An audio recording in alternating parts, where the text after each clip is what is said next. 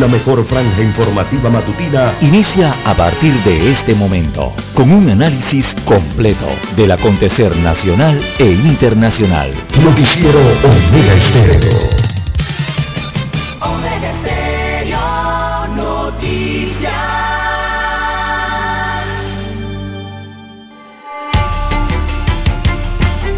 Continuación, los titulares, con los hechos que son noticias hoy.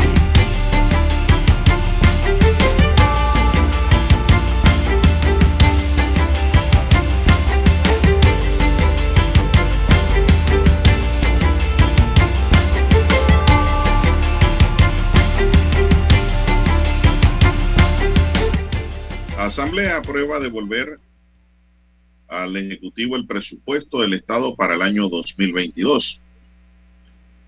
Detectan 53 fallecidos migrantes. El Instituto de Medicina Legal pide apoyo internacional. Ministerio de Salud aprueba formulario para autorización de actividades con aforo al 100%. Asamblea aprueba en segundo debate un proyecto de ley sobre el divorcio sin costo. Estamos hablando de los divorcios de mutuo consentimiento.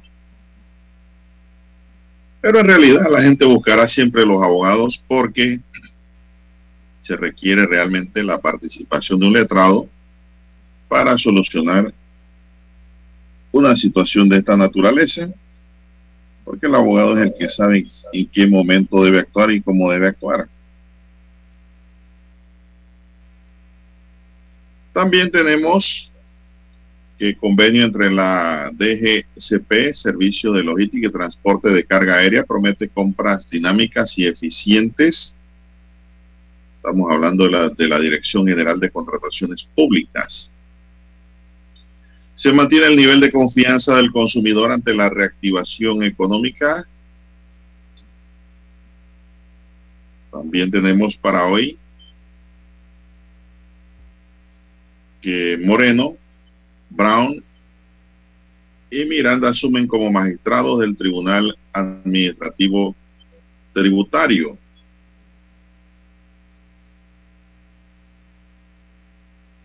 En otros titulares para hoy tenemos que presidente designa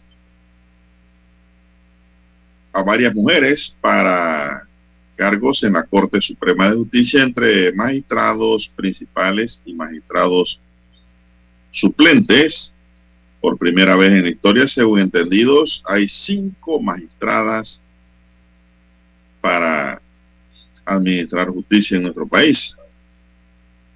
Un robo perfecto se llevó a cabo ayer desde el punto de vista de que no hubo víctimas ni daños materiales que lamentar, salvo la pérdida del dinero.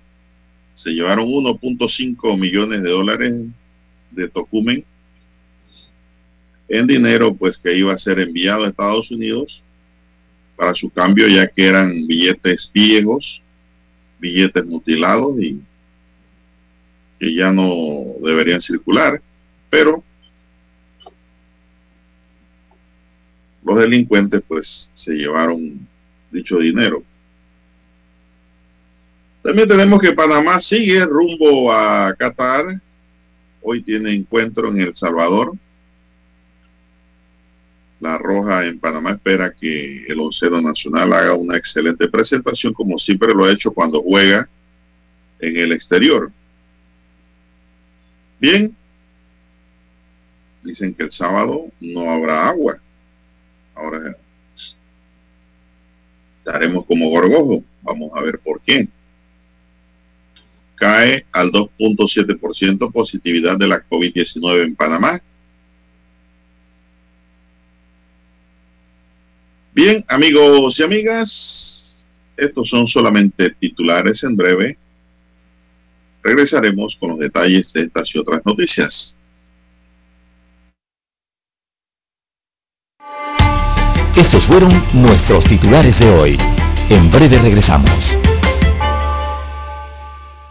7.30 AM Infoanálisis, con entrevistas y análisis con los personajes que son noticia. La mejor franja informativa matutina está en los 107.3 FM de Omega Estéreo, cadena nacional.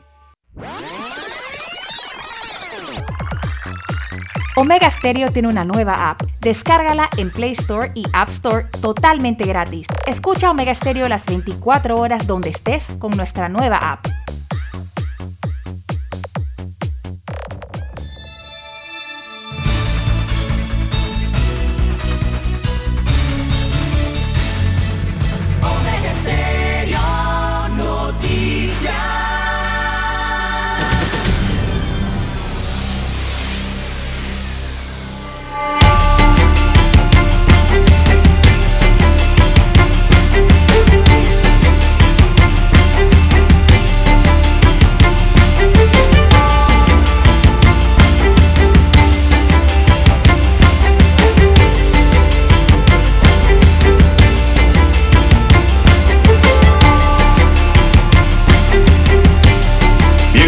Y amigas, muy buenos días. Hoy es jueves 7 de octubre del año 2021. Avanza el mes de octubre, que rápido, ¿verdad?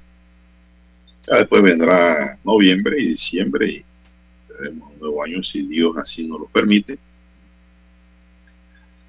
En el tablero digitalizado de controles de Omega Estéreo Cadena Nacional está don Daniel Arauz Pinto, encargado del montículo esta mañana. En la mesa informativa le saluda Juan de Dios Hernández. Sanú para presentarle las noticias, los comentarios y los análisis de lo que pasa en Panamá y el mundo en dos horas de información, iniciando esta jornada como todos los días con mucha fe y devoción, agradeciendo a Dios Todopoderoso por esa oportunidad que nos brinda de poder compartir una nueva mañana y de esta forma llegar hacia sus hogares, acompañarles en sus vehículos y en su puesto de trabajo Así es, gracias por estar con nosotros, gracias por esperarnos, gracias por tener pues siempre esa disponibilidad de oyente y también de algunos, ¿no? Participan eh, a través del WhatsApp, sea aportando alguna información o pues emitiendo algún concepto. Pedimos para todos salud divino, tesoro, seguridad y protección, sabiduría y mucha fe. Elementos esenciales para un mejor vivir. Así es, mi línea directa de comunicación, anótenla, es el doble seis, catorce, catorce, cuarenta y cinco. Y me pueden escribir doble seis, catorce, catorce, cuarenta y cinco. Gracias por estar siempre pendiente de este su noticiero, el primero con las últimas, un noticiero diferente, la noticia comentada. Si es solo para gente pensante, gente inteligente. Bien, vamos a entrar en materia informativa ahí mientras don César Ara se conecta. Panamá reportó ayer 200 casos de COVID-19 y la positividad de 2.7% en 7.545 pruebas. Fue la menor registrada durante la pandemia. Los contagios acumulados ascienden a 468.325. En las últimas 24 horas se han registrado 5 defunciones, para un total de 7.257 casos de defunciones a lo largo de la pandemia. Los hospitalizados suman 225 y de ellos 180 se encuentran en sala y 45 en cuidados intensivos. Panamá ha logrado colocar en todo el país 3 millones 1.679 primeras dosis de vacuna de la COVID Además, se han aplicado 2.579.841 segundas dosis de la vacuna y ya van por 3.369 de terceras dosis. A la fecha, un 74.7% de la población que puede recibir la vacuna ya cumplió el esquema completo de inmunización. El Ministerio de Salud informa que Panamá mantiene un RT de punto 90, mientras que el 83% de los fallecidos, al igual que el 71% de los pacientes ingresados a la unidad de cuidado intensivo en los últimos días no estaban vacunados. Mucha atención a por aquellos que dicen que eso no sirve. Hay gente que dice que la vacuna no sirve. Bueno, pónganle atención a estos números. Pónganle atención. No es que la vacuna no le va a permitir que usted se contagie, pero si se contagia, van a ser muy pocos. Y de esos pocos que se contagian van a vivir un COVID leve.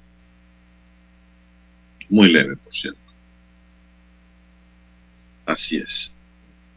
A partir del próximo lunes 11 de octubre, se elimina el toque de queda en San Carlos, se mantiene el toque de queda de lunes a domingo de 1 a 4 de la madrugada en Colón, Chame y Parú. La Dirección General de Salud Pública del Ministerio de Salud emitió la resolución 2552 del 1 de octubre de 2021, donde se aprueba el formulario para que los empresarios soliciten la autorización para realizar actividades en locales e instalaciones con un aforo del 100%, es decir, un lleno total de su capacidad, pero solo para las personas con esquema de vacunación completa, con un mínimo de 14 días de aplicación la última dosis, para participar de actividades concurridas como bodas, cumpleaños, bautizos, 15 años, conferencias, seminarios, exposiciones, ceremonias religiosas o cultos, eventos deportivos o recreativos, así como también los cines, teatros, museos, galerías, gimnasios, coliseos, estadios, restaurantes, parrilladas, bares, cantinas, jardines, jorones, discotecas, salas de baile y actividades lúdicas. O sea, cualquiera actividad pues que corresponda a la suerte y al azar, ¿verdad? Son los casinos. Así es, ya lo saben, pues, pero para aquellas personas que tengan las dos vacunas, solamente podrán entrar a estos lugares y podrá coparse en un 100%. De lo contrario, no va a poder ser de, en ese 100%. Esto puede conllevar a dos opciones, señoras y señores. Uno, que el empresario tenga un aforo comedido porque prefiere también recibir gente no, no vacunada o con una dosis. O dice, bueno, yo voy a llenar mi local, pero todos van a tener el esquema completo, las dos dosis. Son los dos caminos que hay aquí. Y eso es decisión de cada cual. A nadie le están imponiendo que abra un 100% con el aforo de esa forma con las dos vacunas. Pero sí es importante, señoras y señores, de que estemos claros, ¿no? Bien, son las 5.47 minutos en su noticiero Omega Estéreo, el primero con las últimas, un noticiero diferente para gente pensante. Don Dani, vamos a una pequeña pausa y regresamos. Noticiero Omega Estéreo. La mejor franja informativa matutina está en los 107.3 FM de Omega Estéreo, 530 AM. Noticiero Omega Estéreo presenta los hechos nacionales e internacionales más relevantes del día. 730 AM. Infoanálisis. Con entrevistas y análisis con los personajes que son noticia. De 8 y 30 a 9 y 30 de la mañana, sin rodeos con Álvaro Alvarado, de lunes a viernes, por Omega Estéreo. Omega Stereo tiene una nueva app. Descárgala en Play Store y App Store totalmente gratis. Escucha Omega Stereo las 24 horas donde estés con nuestra aplicación totalmente nueva. En centrales telefónicas, la casa del teléfono es tu mejor opción. Te asesoramos y ofrecemos buena atención años de experiencia trabajando para ti. La casa del teléfono, ubicados en ya Brasil y vista hermosa. La casa del teléfono, líder de telecomunicaciones. La casa del teléfono, distribuidores de Panasonic. Ven a visitarnos. La casa del teléfono. 229-0465 lsdtcorp.com Distribuidor autorizado Panasonic. Para anunciarse en Omega Estéreo, marque el 269-2237. Con mucho gusto le brindaremos una atención profesional y personalizada. Su publicidad en Omega Estéreo. La escucharán de costa a costa y frontera a frontera. Contáctenos 269-2237. Gracias.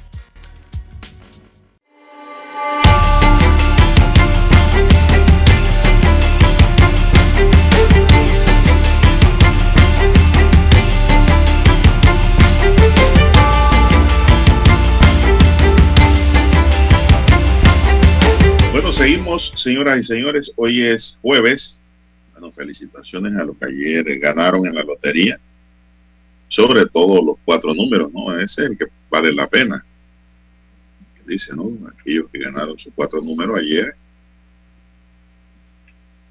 Felicitaciones y hacer buen uso de esos recursos. Ya hoy es jueves. Y la Corte Suprema de Justicia tendría cinco mujeres magistradas, Dani. Cinco mujeres administrando justicia. Vamos a ver, ¿no? Esto, suena muy interesante.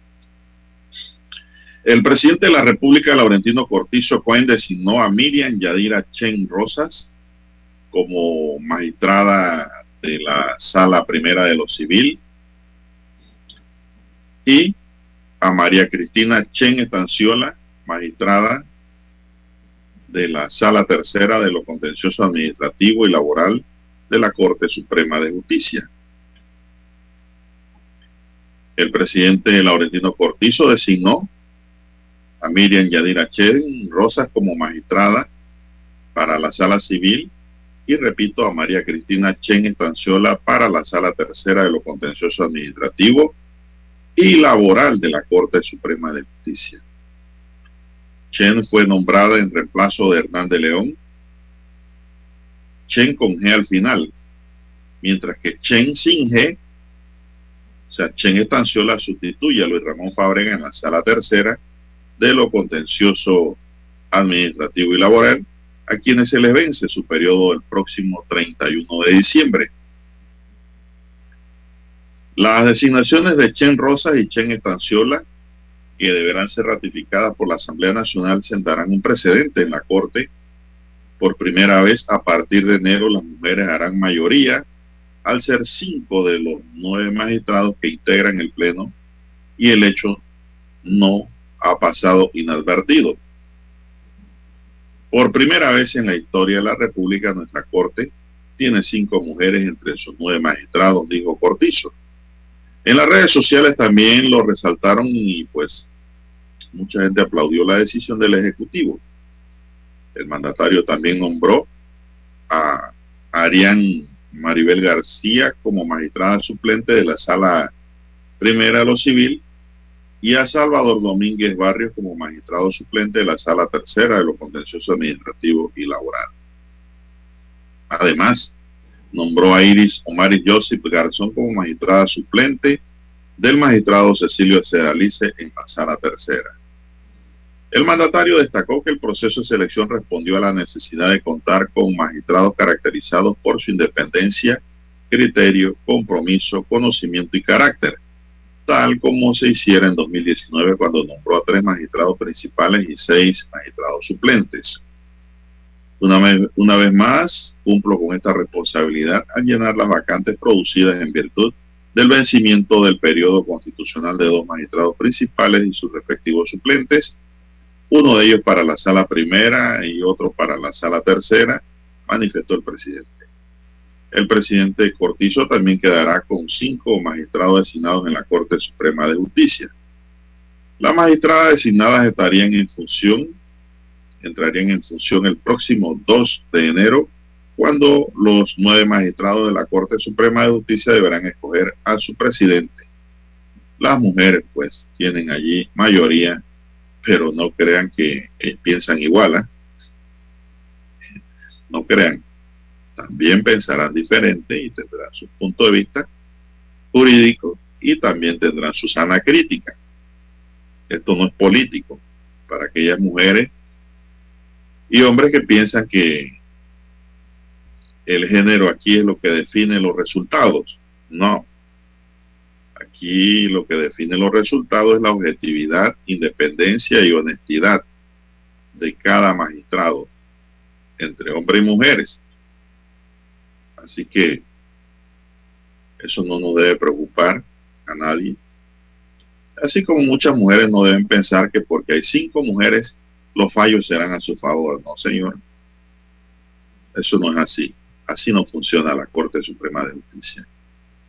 Para los que pues, piensan que estas cosas pueden ocurrir.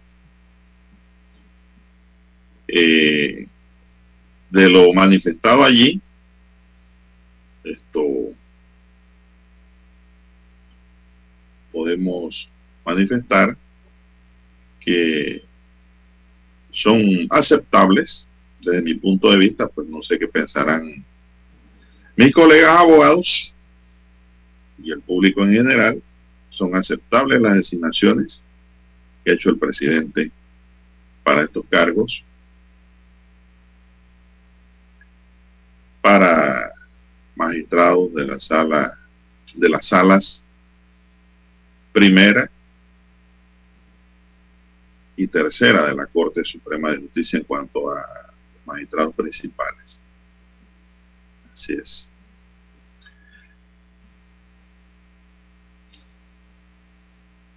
Así que pues vamos a ver, esperamos tener una buena administración de justicia en los próximos años.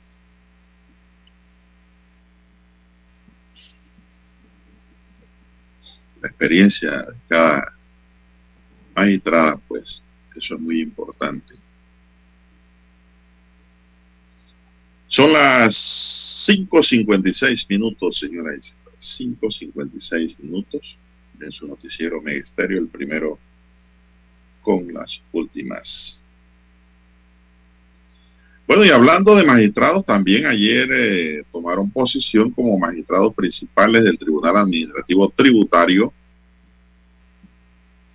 junto a los magistrados suplentes eh, Eduardo José Mitre, Ana Teresa Paz Reina, tendrán la responsabilidad de atender los casos de evasión y defraudación fiscal. Así tenemos que tres magistrados principales y dos suplentes del Tribunal Administrativo Tributario, que tendrán la responsabilidad de atender los casos de evasión y defraudación fiscal, tomaron posesión como magistrados principales. Ellos son María Elena Moreno de Puy, Rafael Brown Rangel y Anel Jesús Miranda Batista. Mientras que como magistrados suplentes están Eduardo José Mitre Guerra y Ana Teresa Paz, informó el Ministerio de Economía y Finanzas. Uno de los grandes retos que tenemos es llevar a las arcas del Estado todos los recursos que nuestro sistema impositivo indica para dar respuestas sociales que son necesarias en el país, señaló el ministro de Economía y Finanzas, Héctor Alexander, durante la toma de posesión. Aclaramos a los amigos oyentes que estos tres últimos magistrados no son del órgano judicial. ¿eh? Las primeras que mencionamos, sí, estos son del Ejecutivo. Estos son magistrados con una justicia eh, digamos, distinta, porque es una justicia tributaria la que ellos van a manejar a nivel del Ministerio de Economía y Finanzas. El titular de Economía y Finanzas destacó la importancia que en nuestro país no esté presente la impunidad porque le hace daño a muchos panameños al no permitir que les llegue la respuesta social que esperan. Así es. Rafael Brown, uno de los magistrados principales posesionados, dijo que en medio de la situación global de pandemia de la que el país está saliendo, afortunadamente, el principal reto es atender los casos de evasión y defraudación fiscal, un requisito establecido por los organismos internacionales con el afán de sacar a Panamá de las listas discriminatorias que perjudican los ingresos de la nación. El acto también contó con la presencia del viceministro de Finanzas, José Almengor, y el director general de ingresos, Julio de Gracia. Bueno, vamos a hacer un alto, Dani, porque ya son las seis en punto para escuchar nuestro himno nacional.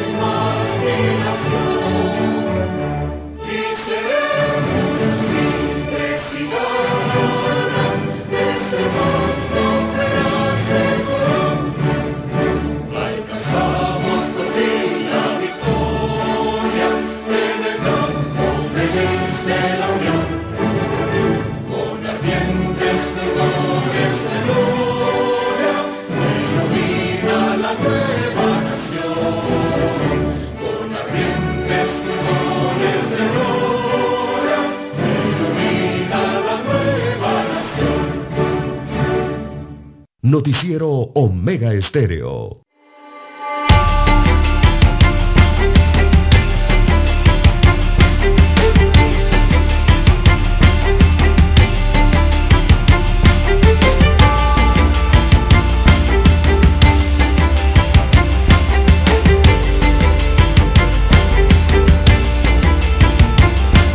Bien, seguimos, señoras y señores. Ya son las seis, dos minutos en su noticiero Mega Estéreo, el primero con las últimas.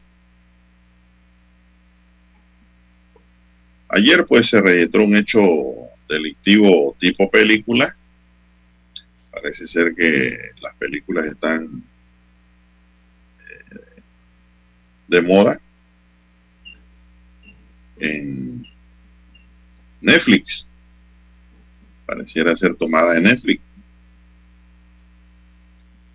Pues los delincuentes hicieron para algunos lo que le llaman el robo perfecto. Bueno, antes de eso, aquí un, un, oyente me escribe del 5408 y dice, buenos días, señor Juan de Dios. Le comento, yo uso el tren siempre y observo que las personas cada día no usan en el tren la pantalla plástica y nadie dice nada. Yo al que está cerca de mí le digo que la use. Muchos se molestan, no entiendo, no les importa y la mayoría son adultos, no son chiquillos. Bueno, el uso de la careta o antifaz transparente o mascarilla plástica, como le quieran llamar, pues es obligatorio. Eso no se ha cambiado, esa regla se mantiene. Yo creo que por el bien de los asociados y por el mejoramiento de la salud del país en todos los aspectos, yo creo que hay que usarla.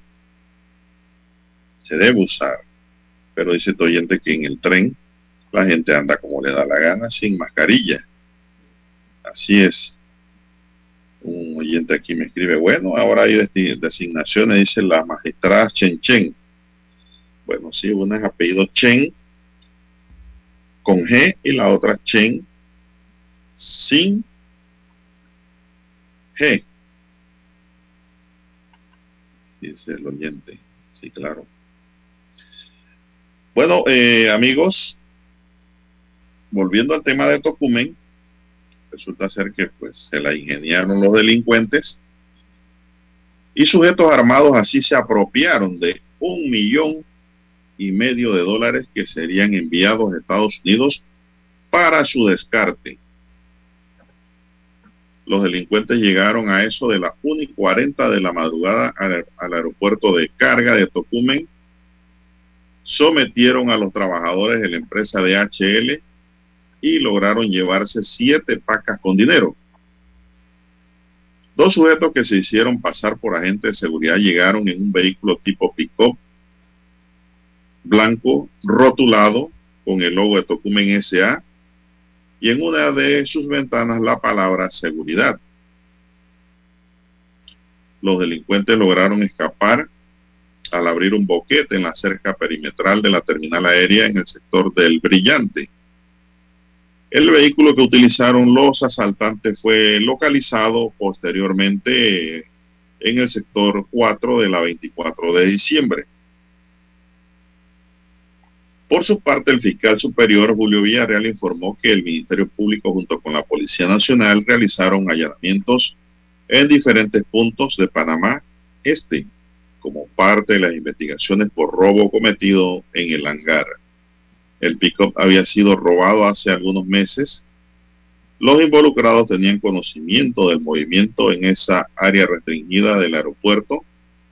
Unos cinco sujetos estarían relacionados al espectacular robo tipo película que se dio en el área. Así que, pues esto ocurrió ayer 1.5 millones de dólares que iban para un descarte. ¿Qué quiere decir esto? Que esto es un dinero ya desgastado. Dinero roto, dinero ya churradito, viejito. Eh, hasta mutilados a veces la, los billetes. Eso iba para Estados Unidos, pero eso no indica que todo el dinero no servía. Ese es un dinero de curso legal en Panamá y vamos a ver ahí por las calles esos billetes viejitos de nuevo, si no los recupera la policía. Los vamos a ver circulando. No sé si el comercio aceptará. Son monedas de curso legal. Y no aceptar ese dinero sería ilegal. Eso es lo lamentable, ¿no? Que el producto de un latrocinio tenga que circular. Entonces se recuerdan una vez que hubo en Panamá, Dani, tú te acuerdas que hubo un asalto a un banco en donde pues eh, los billetes quedaron marcados con una tinta roja ¿no? Eso era una medida de seguridad, pero ¿qué pasó después? Que los billetes manchados de tinta roja te los veías por ahí circulando en las tiendas, supermercados y almacenes y era de curso legal. Entonces, ese es el tema, que son monedas de curso legal y mientras el billete no esté cortado por la mitad o roto, el comercio lo toma porque es de curso legal. Eso es lo lamentable. Aquí lo ideal sería que la policía recuperara esas pacas y se devolvieran, pues, a DHL para que lo lleve a Estados Unidos. Buenos días, don César. ¿Cómo amanece? Lo veo ahí como congelado. Está casi petrificado. ¿Cómo amanece? Muy bien, don Juan de Dios. Buenos días. Bien, bien, bien. También escuchando sobre este robo espectacular, ¿no? Y, lo, y ese dinero sirve, don Juan de Dios, ese dinero sirve hasta que la Reserva Federal de los Estados Unidos, eh, con su imprenta, eh, diga que es así o no es así. La única forma de que el dinero sea realmente destruido y ya no puede estar en circulación es que allá donde lo imprimen, en los Estados Unidos de América, en la Reserva Federal, digan que ya ese billete con esa enumeración eh, no debe circular más y sea destruido por ellos. Mientras no sea destruido por ellos, eh, le podrá faltar un pedacito en la esquina, don Juan de Dios puede estar roto, desgastado en algún lugar, pero el dinero es de completa y normal circulación. Así que lo que se robaron en, el aeropuerto internacional de Tocumen eh, se puede utilizar eh, en cualquier comercio, cualquier o, o es de circulación regular, don Juan de Dios. Eso es lo que va a ocurrir por ahora hasta tanto eh, se pueda entonces recuperar ese dinero robado. Bueno, Lara, esto fue un robo planificado porque las fotografías que vimos en, en las redes sociales eh, mostraban un boquete que habían hecho en la cerca de perimetral de, de Tocumen, por donde entraría ese pick-up y por donde saldría. Es decir, tenían eso bien planificado, bien medido. Y la otra pregunta que uno se hace es cómo esos sujetos sabían que ese dinero estaba allí. Exactamente. Eso indica de que alguien informó desde adentro. Y ya corresponderá pues a las autoridades y a la Policía Nacional eh, investigar el tema para ver si se da con los responsables de este hecho delictivo registrado en la madrugada de ayer.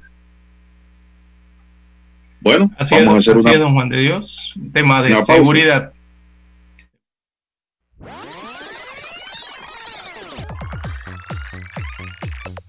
Omega Stereo tiene una nueva app. Descárgala en Play Store y App Store totalmente gratis. Escucha Omega Stereo las 24 horas donde estés con nuestra aplicación 100% renovada.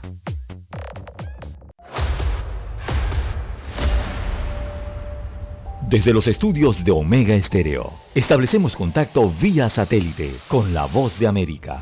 Desde Washington, presentamos el reportaje internacional.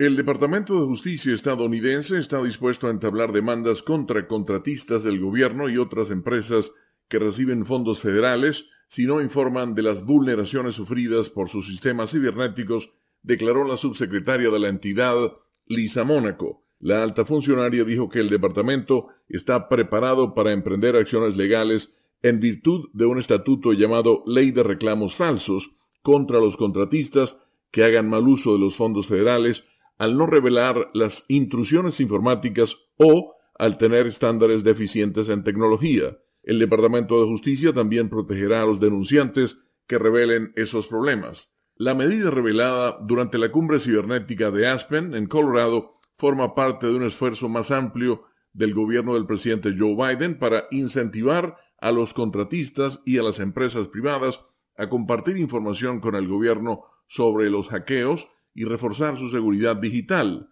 Las autoridades han manifestado reiteradamente la necesidad de una mejor participación del sector privado en vista de que el gobierno se enfrenta a los ataques de ransomware que el último año se han dirigido contra la vital infraestructura del país e importantes corporaciones. La medida subraya hasta qué punto el gobierno considera que los ciberataques no solo son perjudiciales para una empresa individual, sino también para la ciudadanía estadounidense en general, especialmente tomando en cuenta los recientes ataques contra un oleoducto y una importante planta procesadora de carne. La subsecretaria de Justicia, Lisa Mónaco, también anunció la creación de un nuevo equipo de expertos en criptomonedas dentro del departamento que se concentrará en el combate del lavado de dinero, ataques de ransomware y a los hackers que los realizan. Leonardo Bonet, Voz de América, Washington. Escucharon vía satélite desde Washington el reportaje internacional. La mejor franja informativa matutina está en los 107.3 FM de Omega Estéreo, 530 AM. Noticiero Omega Estéreo presenta los hechos nacionales e internacionales más relevantes del día. 730 AM. Infoanálisis, con entrevistas y análisis con los personajes que son noticia. De 8 y 30 a 9 y 30 de la mañana, sin rodeos, con Álvaro Alvarado. De lunes a viernes por Omega Estéreo. Somos Omega Estéreo. 40 años siendo la cadena nacional en FM Estéreo, pionera en Panamá.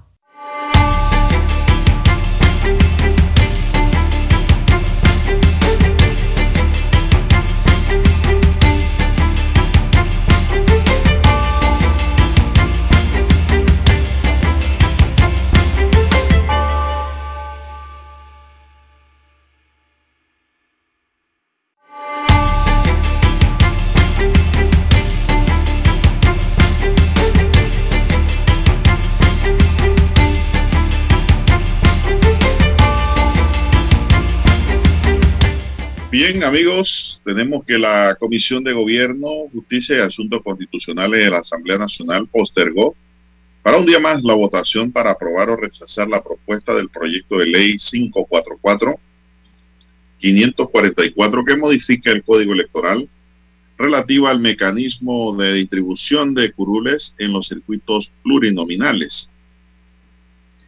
Al momento la votación del bloque 3 de este proyecto, el presidente de la Comisión de Gobierno, el diputado oficialista Víctor Castillo,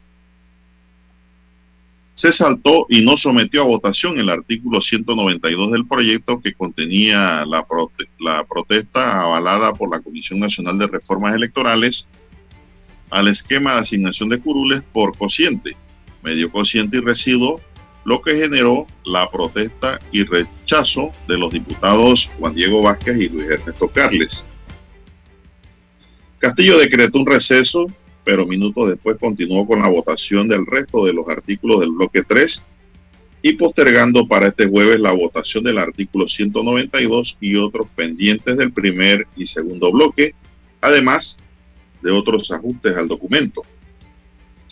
El diputado Castillo recordó que la comisión está en sesión permanente y se reunirá este jueves para definir la aprobación de la totalidad del proyecto en primer debate algo que aseguró fue avalado previamente mediante una resolución. ¿Qué establece la propuesta avalada en la Comisión de Nacional de Reformas Electorales y los magistrados del Tribunal Electoral relativa a la asignación de curules en los circuitos plurinominales? Está, está incluida en el artículo 4, está, perdón, está incluida en el numeral 4 del artículo 192 del proyecto que busca modificar el artículo 403 del Código Electoral vigente y establece en su literal A que a los partidos o listas de libre postulación se les haya asignado curules por cociente o medio cociente, se les resten los votos utilizados para la adjudicación de estas. El literal B de este mismo artículo señala que una vez hecha la deducción indicada en el literal A, las curules que quedaron por asignar se repartirán una por partido o lista de libre postulación en orden descendiente de votos. La curul que se asigna para residuo le corresponde al candidato más votado de la lista, sumándole los votos obtenidos en los partidos aliados en función del residuo, con el código electoral vigente para la adjudicación de las curules por residuo, el mismo esquema que se utilizó en las elecciones generales de 2019, se cuentan todos los votos obtenidos por cada candidato en todas las listas en que hayan sido postulados, pero en todo caso la curul se asignará al partido al cual pertenece el candidato, teniendo presente que un partido solo podrá obtener una sola curul por residuo. Ah, pero muchos participan, Lara, porque sobre todo los pequeños aspirando a esa curul por residuo. Así es. Por el tema de la eh, equidad y la representatividad ¿no? que debe existir eh, en base a los partidos políticos y, bueno, los independientes o los que logran sacar más votos y los que logran sacar menos votos. El tema del residuo, que están pidiendo se elimine, pero no lo quieren eh, analizar, eh, ni siquiera tocar, don Juan de Dios, en, estas, en estas reuniones que se realizan en la Asamblea Nacional para ver el tema del código electoral. Es una vieja eh, solicitud que se está realizando, pero los diputados no quieren eh, modificar ese numeral eh, electoral, ¿no? que tiene que ver con los partidos o las listas. Y las alianzas. Y las alianzas, exacto. por el reparto de residuos, ¿no? Quienes participan y quienes no participan en el reparto de residuos. Es que Panamá tiene un sistema híbrido. bueno, ese es el problema, que ya eso se, se, eso se debatió y se aprobó de una forma, pero ahora la quieren regresar al sistema anterior, ¿no? O el vigente de las pasadas elecciones, para decirlo de otra forma. Sí. Y si queremos mayor representación proporcional, hay que revisar ese concepto del residuo, don Juan de Dios. Así Aquí hay listas híbridas y dentro de un sistema híbrido. Así que el problema... Para arrancar, para arrancar, yo pienso que aquel partido que saque diputados por cociente y medio cociente ya no participe para residuos. Exacto. Que son los partidos grandes. O que se... que le den ese residuo a los partidos pequeños. Sí. O también, don Juan de Dios, el tema es Sí, el tema es que, el residuo sea un residuo al final de la historia. El residuo tiene que ser una resta de la cantidad de votos. Si ya tú contaste esos votos para sacar a un diputado en un cociente o en un medio cociente, más bien el cociente, ¿no? Que es lo que se, donde se cuenta y donde participa. Eh, si ya tú contaste esos votos allí, no es posible que tú vuelvas nuevamente a contar esos mismos votos para el residuo. Entonces lo que hay que hacer es determinar qué realmente es el residuo, qué es la definición de un residuo y, que el residuo sea residuo, o sea, sea una resta. actualmente el residuo, el residuo no es un residuo actualmente.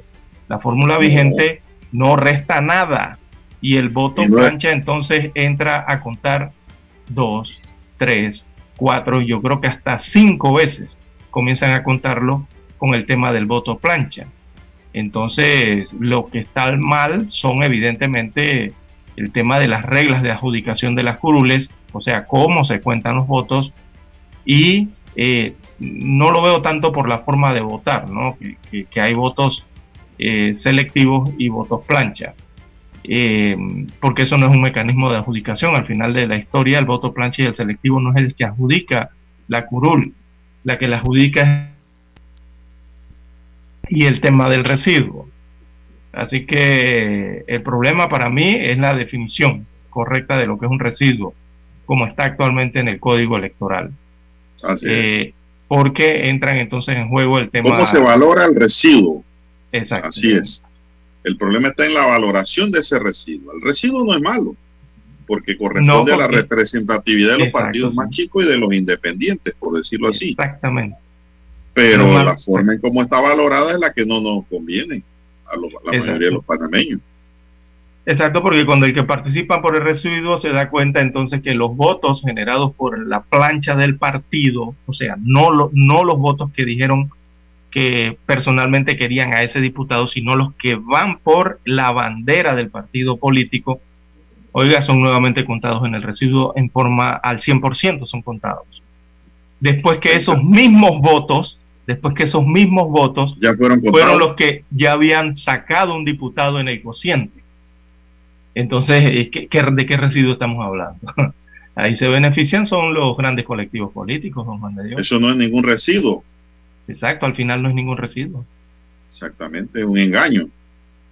Exactamente, don Juan de Dios. Entonces allí es donde se aprovechan los, muchos candidatos eh, al pedir el voto selectivo. Por eso es que usted ve que en las campañas políticas, usted ve una campaña que dice vota plancha, que le pongan un gancho a la plancha para que salgan todos los candidatos de todas las, eh, de todos, por lo menos para diputación, eh, de todos los que están en esa, en esa casilla en ese recuadro, cuando es plancha. Pero después usted ve entonces a los mismos candidatos solicitando personalmente el voto selectivo. Y saben por qué lo hacen, ¿no? Porque al final, cuando cuentan los votos que van en plancha, el partido los ayuda con esa cantidad de votos. Pero la cantidad de votos selectivos al final se suman a esa cantidad total de votos de la bandera. Entonces ahí obtienen mayor cantidad de votos, Juan de Dios, y pueden asegurar eh, sus residuos o sus reelecciones en este caso. Así es, por eso que no lo quieren cambiar, Lara. Exacto. Y por eso, existe el transfugismo. y, es, un método que no es ni bueno, porque no es real, Lara. No es real. Por eso existe tanto clientelismo, por eso existe tanto transfugismo. por cociente o medio cociente los más votados. Porque aparte de los más votados, entonces se le suma esos votos a lo, al residuante, al que va por el residuo. Entonces, ese residuo debe ser valorado solo para los partidos pequeños o independientes que no tienen cociente y medio cociente. Entonces, ya que un partido tiene su cociente y medio cociente, usted no cuenta más. Exactamente. Váyase con sus dos diputados. O si, o si cuenta que le resten los votos que ya utilizaron para sacar el cociente o el medio cociente. Que resten esos votos, ya esos votos fueron utilizados. Si usted logró, si usted logró un cociente, supongamos obtuvo 25 mil eh, votos del partido y el cociente era, supongamos, de 20 mil y ya sacó a un diputado de ese partido con esos 20 mil votos que alcanzó, entonces reste los 20 mil votos. Usted nada más le quedan de los 25 mil para el residuo, participar con 5 mil nada más. no por 20 mil. Exactamente, porque estás volviendo a contar los mismos votos con los que ya sacaste un diputado si ya lo sacaste porque vuelves a contar esos mismos votos. Así es, es verdad. que, sea el sobrante, no es residuo. que sea el sobrante de esos votos el, que verdaderamente representa el residuo, porque es un residuo. Los valederos, ¿no? Es, una resta, es una residuo es una resta, don Juan de Dios, es sencillo. Pero aquí el residuo no es resta. Aquí el residuo es al revés. Matemáticamente, es una multiplicación prácticamente matemáticamente el residuo es, el número que es incapaz de dar un cociente o medio cociente en una división. Exactamente, don Juan de Dios. Eso lo aprendemos desde sexto grado. Que la resta es una, es una el residuo es una resta. Eso es lo que es un residuo, pero aquí no. Aquí lo hacen de otra manera, porque dice que así lo ordena la ley. Oiga, el papel aguanta todo. ¿eh? Entonces, por eso, para explicarle un poquito, ahondar un poquito más, don Juan de Dios, antes de ir a la, a la pausa, es que usted observa políticos en Panamá que cuando les dicen les van a aplicar revocatoria de mandato, los van a expulsar del partido. Hay políticos que usted ve que no les importa con el partido por el cual fueron electos o por el cual la votación, lo, el, el, pueblo lo eligió a través de esa bandera. ¿Y qué dicen? No, hombre, yo me voy para otro partido. ¿Y usted sabe por qué lo hacen? Don Juan de Dios por el bendito residuo. ¿Y por qué lo hacen? Por el voto selectivo. Los políticos saben perfectamente que el partido político, cuando lo candidatiza varios, cuando se hace el voto plancha, ya esos votos van seguros ellos allí. Todos los que están en esa lista eh, ya van seguros con esos votos que saca la bandera del partido. Entonces, ¿qué hacen? Ellos se aseguran al final de conseguir un poco de votos más a través del voto selectivo, porque saben que al final se suman la plancha de la bandera y se suma el voto selectivo. Entonces con eso logran ganar diputación. O sea, le dan más importancia al final al voto selectivo porque ya saben que el voto plancha a través del partido lo tienen asegurado, ya sea porque el que va candidato a presidente pidió la plancha y bueno, me salvé, allí me salieron esos votos, ¿verdad? Eh, en, las casillas. O el partido lo pide así al electorado, ¿no? Entonces saben, saben que con saben que con tener eh, votos selectivos ellos se pueden mover de partidos políticos porque tú les vas dando el granito de maíz a esos pollitos, ¿no? Y los vas manteniendo allí. Tú sabes que tienes cierta cantidad de votos selectivos asegurados, que cuando te den los votos en la votación, te den los votos del voto plancha del partido, tú sumas y logras tener más votos al final. Entonces eso provoca transfugismo, don Juan de Dios. A los candidatos no les importa con las ideologías, ni con nada que tenga que ver con las banderas políticas o del partido político que los postuló o con el elector que decidió, bueno, a mí no me importa quién es el nombre que me va a representar en la asamblea de esos cinco o siete que están en esa lista y yo quiero que me represente uno de X partido político, por eso voto plancha. No me importa quién de los cinco, seis o siete o tres sea, pero que sea de ese partido. Entonces los candidatos no les importa eso, porque lo único que ven es la cantidad, ven la sumatoria, o sea, comienzan a hacer fórmulas, sumas y restas para ver eh, en, dónde tienen más posibilidades de adquirir o conseguir eh, la diputación en este caso. Eso provoca transfugismo, eso provoca crisis dentro, de los partidos políticos y eso provoca más clientelismo, porque el, cuando hablan de esa forma los políticos es porque están hablando de eh, tener una cantidad de votos ¿A través de qué mecanismo? No sé, pero con clientelismo es seguro que lo hacen. ¿O tienen el voto selectivo o clientelismo? Ah, exactamente. ningún clientelista va, a buscar voto plancha. Epa, ahí es donde va la bolsita de comida, la hoja de zinc, todo esto para asegurarse esa cantidad de votos, que al final, ¿saben? Van a sumar esos más el total de votos del partido. Por eso, esta, esa modificación del reparto de residuos tiene que ser analizada y debe ser modificada para evitar que eso ocurra. O irnos aquí al tema de las circunscripciones provinciales ya de, de una vez por todas, don Juan de Dios, que haya diputados provinciales para evitar eso dentro de los circuitos eh, plurinominales, ¿no? Y, que se garantice una mejor representación proporcional eh, que a las, a las minorías, ¿no? Y a las listas cerradas, como le llaman. Bueno, pero ya eso requiere una reforma constitucional, Lara. Eso requiere mm. ya cambios más profundos para poder repartir las mm. curules. Mm, Tienes que modificar la constitución. Bueno, habría que revisar el código. Eh, a través del código. No, no, el código no, Tribunal que revisar la constitución. El código se basa en lo que dice la constitución. Sí, pero el Tribunal Electoral es el que determina cómo, eh, según la constitución, cómo es la elección y cómo se asignan eh, las, los cargos a elección popular. Vamos a la pausa, Daniel, y regresamos.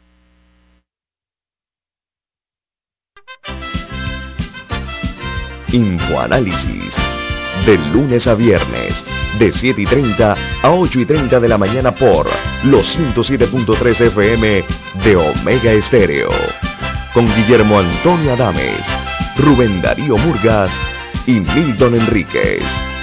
Infoanálisis, el programa para gente inteligente como usted.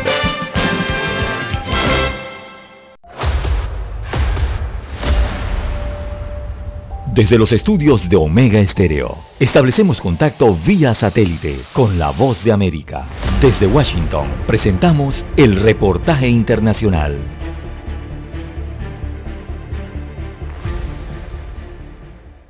Miembros del movimiento campesino de Nicaragua esperan que la expulsión de la Bolsa de Valores de Shanghái del empresario Wang Jin y su grupo Jingwei, que se declararon en quiebra, obliguen al Estado de Nicaragua a reflexionar y derogar un paquete de leyes que entregaron al empresario asiático vastas áreas productivas y tierras de propiedad de campesinos por un periodo de al menos 50 años en una concesión para construir el fallido canal interoceánico que se vendió a los nicaragüenses como la forma más fácil y rápida para salir de la pobreza. Nemesio Mejía, director del Consejo Nacional en Defensa de Nuestra Tierra, Lago y Soberanía, dijo desde el exilio en Costa Rica que la pareja presidencial tiene la responsabilidad de proteger el patrimonio de los campesinos del país. Es porque nos opusimos a algo de que era ilegal. Ese sector le dio cátedra a Daniel Ortega. Y yo creo que el gobierno debería ser humilde. El anuncio de la aprobación de la ley canalera con su amenaza de expropiar cuanta propiedad fuera necesaria, incluso si se encontraba fuera del área entregada en concesión, generó una ola de inconformidad que golpeó especialmente a los sectores campesinos al comprobar que existía riesgo de desarraigo al punto que organizaron alrededor de un centenar de marchas en contra de la iniciativa legal promovida por el presidente Ortega. Desde el exilio, Francisca Ramírez, que fue una de las figuras más emblemáticas de la lucha campesina, reaccionó a esta situación. Campesinos nunca nos dejamos estafar que no se, no se nos quitara ni una cuarta de tierra. Las marchas campesinas anticanal fueron las primeras grandes manifestaciones que enfrentó el gobierno sandinista desde que llegó al poder en 2007. Taliano Caña, Voz de América, Nicaragua. Escucharon vía satélite desde Washington el reportaje internacional. Omega Estéreo, 24 horas en FM Estéreo. Problemas de tierra, accidentes graves, reclamos a aseguradoras, incumplimientos de contratos, reclamos de herencias, todo asunto civil y penal, consulte al 6614-1445. Ahora contamos con el servicio de asesoría, confección de pliegos de cargos, impugnación y defensa en materia de contrataciones públicas. 6614-1445. Licenciados Juan de Dios Hernández Sanjur y Belkis Hernández Díaz.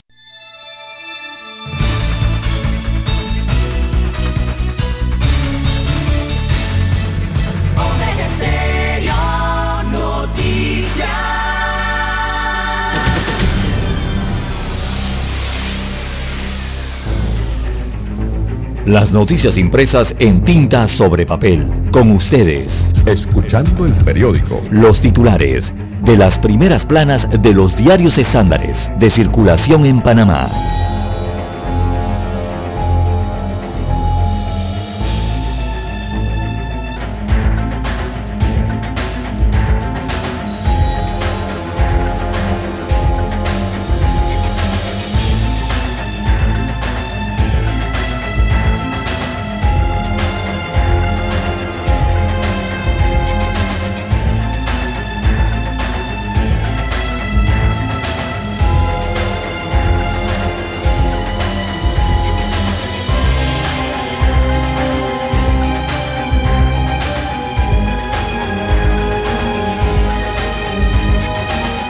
Amigos oyentes, el diario La Prensa titula para hoy, diputados dilatan temas electorales polémicos. Esto en cuanto a las modificaciones a la ley electoral presentadas.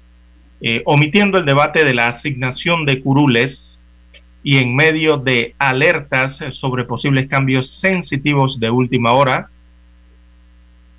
la Comisión de Gobierno, Justicia y Asuntos Constitucionales de la Asamblea Nacional debatió ayer varios artículos del proyecto de ley 544 sobre reformas electorales. Ahí está el tema del residuo en la asignación de curules. Bien, en otros títulos eh, para la mañana de hoy del diario La Prensa, hoteleros piden extender hasta febrero suspensión de contratos. Esto se lo piden hasta febrero del año 2022.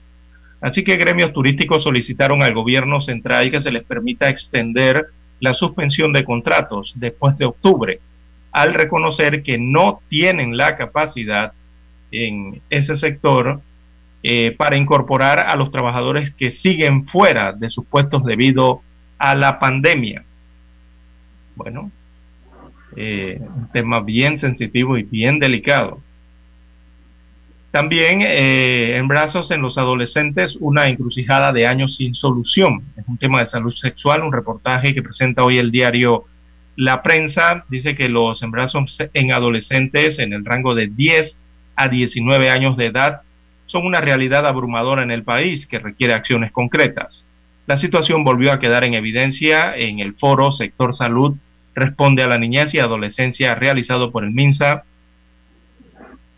la Caja del Seguro Social y la UNFAP. También para hoy, amigos oyentes, tenemos en el diario La Prensa, detienen, perdón, definen, definen tres terrenos para reubicar a familias de Portobelo. Esto son, es un tema de asentamientos, así que los terrenos son para restaurar y recuperar los fuertes coloniales de Portobelo y San Lorenzo en Colón. Es necesario reubicar a varias familias que tienen décadas viviendo dentro eh, del conjunto histórico allá en el área del Caribe. También en otros temas del diario La Prensa para hoy, la ciudadanía eh, vigila. Ayer se realizó una cadena humana para pedir reformas transparentes, una protesta. Así que un grupo de ciudadanos se manifestó en la calle 50 en protesta por cómo se lleva a cabo el debate para reformar la ley electoral. Algunos incluso dijeron eh, sus, sus quejas al presidente de la República, Laurentino Cortizo. Abro comillas, cito al diario La Prensa. Nito, me equivoqué contigo. Pésima administración, cierro comillas. Se leía en una de las pancartas en la tarde de ayer. También eh, en el tema de la epidemia, el informe del MINSA de las últimas 24 horas destaca que se registran 211 nuevos contagios y 2.822 casos activos de la COVID-19 en el país. Así que es el informe epidemiológico de este 6 de octubre.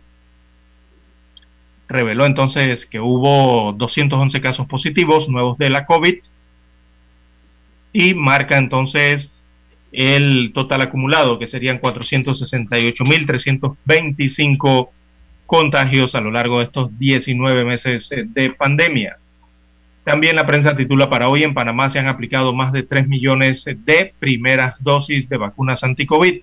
Así lo dice el programa ampliado de inmunizaciones PAI enviado al Ministerio de Salud. Este miércoles 6 de octubre señala ese informe que el país eh, se han aplicado 3 millones 1.679 primeras dosis de vacunas contra la COVID-19 para que el público oyente, los amigos oyentes entiendan bien de qué se trata esa cifra que siempre pedimos aquí en Omega Estéreo. Cada vez que a usted le dicen primeras dosis, cuando a usted le dan esa, la cifra total de las primeras dosis, eso significa la cantidad de personas que han sido vacunadas en el país. Cuando le hablan de primera dosis, es la cantidad de personas, de habitantes que han sido vacunados en el país.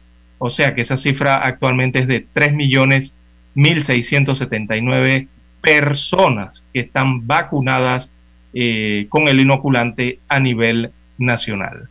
Por una sola vez.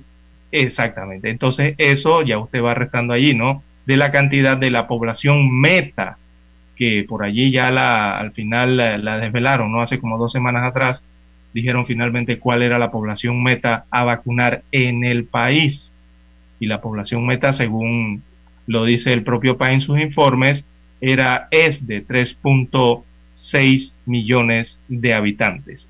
Lo que quiere decir que hacen falta unas 600 mil personas eh, por recibir la vacuna anti-COVID. Bien, eh, también otros títulos, eh, para la mañana de hoy, se debe a la patria y a la constitución, dice Cortizo, a nuevas magistradas de la Corte, que se deben a la patria y a la constitución.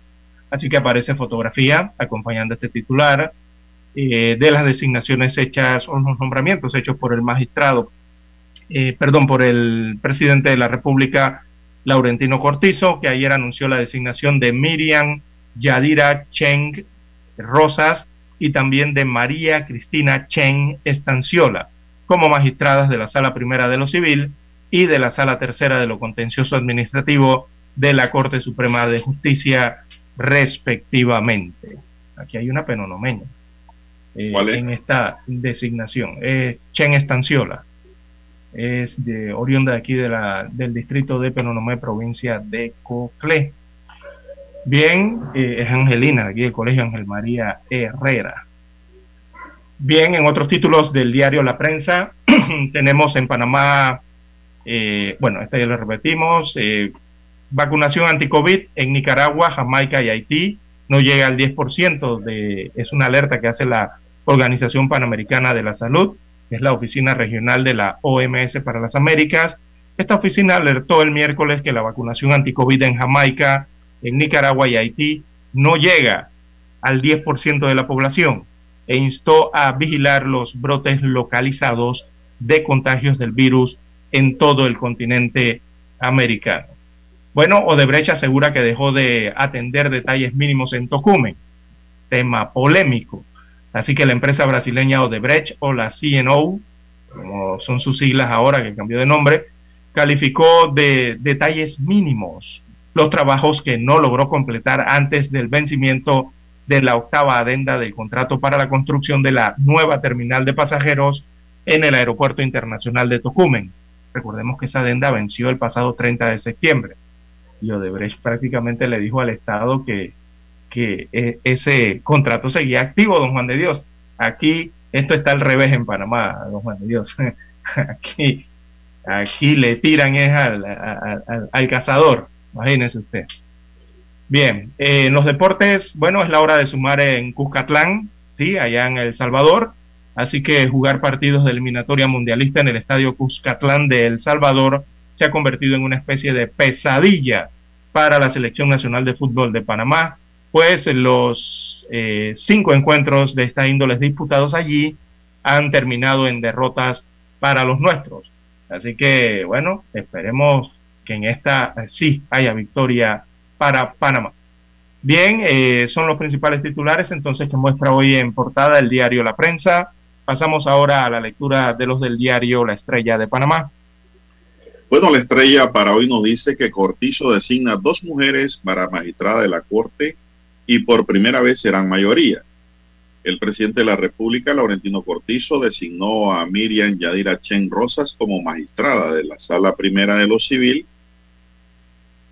y a María Cristina Chen Estanciola, magistrada de la Sala Tercera de lo Contencioso Administrativo y Laboral de la Corte Suprema de Justicia. Diputados definen hoy primer debate de reformas electorales. Costa Rica inicia el, el camino, bueno, puede ser el cambio, claro. Costa Rica inicia el camino a las elecciones presidenciales con 27 candidatos.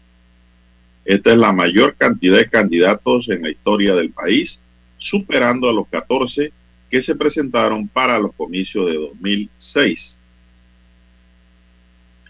José Toto Álvarez dice, nosotros vamos con un candidato propio a la presidencia de la República.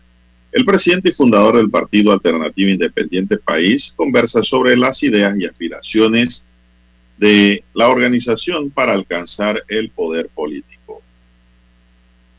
También el Banco Mundial avisa de una nueva década perdida en América Latina si no hay reformas. Asamblea aprueba devolver al Ejecutivo el presupuesto del año 2022. Detectan 53 fallecidos migrantes.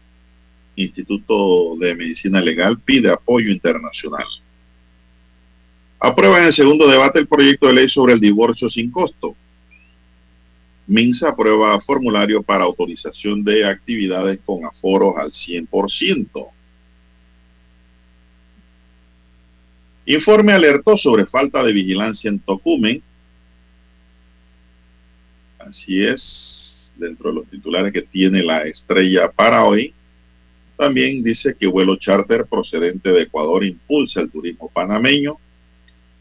Convenio entre la Dirección General de Contrataciones Públicas y Servicio Logístico y Transporte de Carga Aérea promete compras dinámicas y eficientes. Se mantiene el nivel de confianza del consumidor ante la reactivación económica. Moreno, Brown y Miranda asumen como magistrados en Tribunal Administrativo Tributario. También para hoy tenemos Estados Unidos preocupado ante una temporada de gripe común especialmente severa en Estados Unidos, en Panamá también ya hay gripe. ¿eh? hay bastante gripe en Panamá. Y la gente preocupada va y se hace sopado, don César. No, es que ese es un gran problema, don Juan de Dios. Eh, Puede ser COVID. concepto. Eh, la gripe no es COVID, son dos enfermedades distintas. recordemos que el COVID es una enfermedad mucho más grave que la gripe, así que no hay que confundirse con eso. También un vuelo especial evacuó a 300 civiles de Afganistán, entre ellos hay periodistas y deportistas. Vuelo especial sacó a 300 civiles de Afganistán. La OPS dice solo el 37% de la población latinoamericana ha completado su vacunación con las dos dosis. Bien, amigos y amigas, estos son los titulares de primera plana para hoy del diario La Estrella de Panamá y concluimos así con la lectura de los titulares correspondientes a la fecha. Hasta aquí, escuchando el periódico. Las noticias de primera plana, impresas en tinta sobre papel. 7.30 AM. Infoanálisis, con entrevistas y análisis con los personajes que son noticia. La mejor franja informativa matutina está en los 107.3 FM de Omega Estéreo, cadena nacional. Para anunciarse en Omega Estéreo, marque el 269-2237. Con mucho gusto le brindaremos una atención profesional y personalizada. Su publicidad en Omega Estéreo. La escucharán de costa a costa y frontera a frontera. Contáctenos 269-2237. Gracias.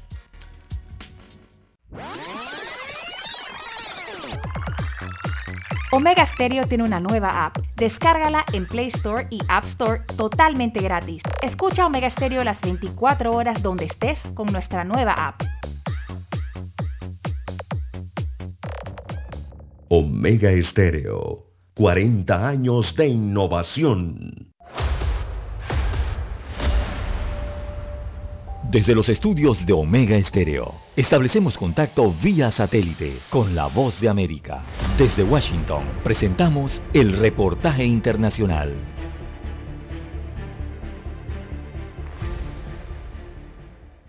Autoridades en Chile confirmaron la detención de una banda internacional de traficantes de personas que, según información recogida, serían los responsables de haber movilizado a por lo menos unos mil inmigrantes haitianos, incluidos a sus hijos chilenos y a menores solos con rumbo a Estados Unidos. El grupo también está acusado de introducir personas ilegalmente en Chile. La policía dijo que mientras realizaban los arrestos en el norte del país, se encontraron con 57 migrantes colombianos y venezolanos que acababan de llegar de Perú y resaltaron que la red estaba dirigida por un haitiano y que también incluía a personas de Perú, Paraguay, Venezuela y Chile. El jefe de la Brigada de Trata de Personas de la Policía Metropolitana en Chile, Giordano Lanzarini, explicó detalles del operativo. La investigación comienza por una posible sustracción de menores de niñas y niños de menos de 5 años, pero después establecimos que todos estos que eran hijos de haitianos iban rumbo eh, a Estados Unidos vía terrestre con sus dos padres o en algunos casos solo con uno de sus padres. Ahora, como les dije, ellos pasan por una ruta migratoria considerada como una de las más peligrosas del mundo. Lanzarini dijo que no tenía una cifra precisa de cuántos migrantes han ingresado a Chile, pero estiman que entre 50 a 60 personas ingresan cada día y resaltó que los arrestos fueron una operación conjunta con Interpol. Lanzarini añadió que tiene información de que muchos de los menores quedaron solos por el camino y no precisó el número que llegaron a México o a Estados Unidos, o si fueron deportados a Haití. Los niños cuyos padres son haitianos nacieron en Chile y tienen su ciudadanía, y el jefe de la policía agregó que algunos de los migrantes eran abandonados en la ruta y muchas veces fueron víctimas de delitos. Miles de migrantes haitianos empezaron a abandonar Chile a partir de 2019 y la mayoría lo hizo al no obtener documentos de identidad en el país suramericano y porque no tenían un contrato de trabajo estable y lo rechazaban en muchos empleos. En lo que va del año, ingresaron a Chile 2.444 haitianos, y se fueron 3.534 según cifras oficiales citadas por el Servicio Jesuita Migrante que refiere de enero a julio 23.673 migrantes entraron por pasos no habilitados del norte chileno. Héctor Contreras, Voz de América, Washington. Escucharon vía satélite desde Washington el reportaje internacional. Omega Estéreo, 24 horas en FM Estéreo. Es momento de adentrarnos al mar de la información. Este es el resultado de nuestra navegación por las noticias internacionales más importantes en este momento.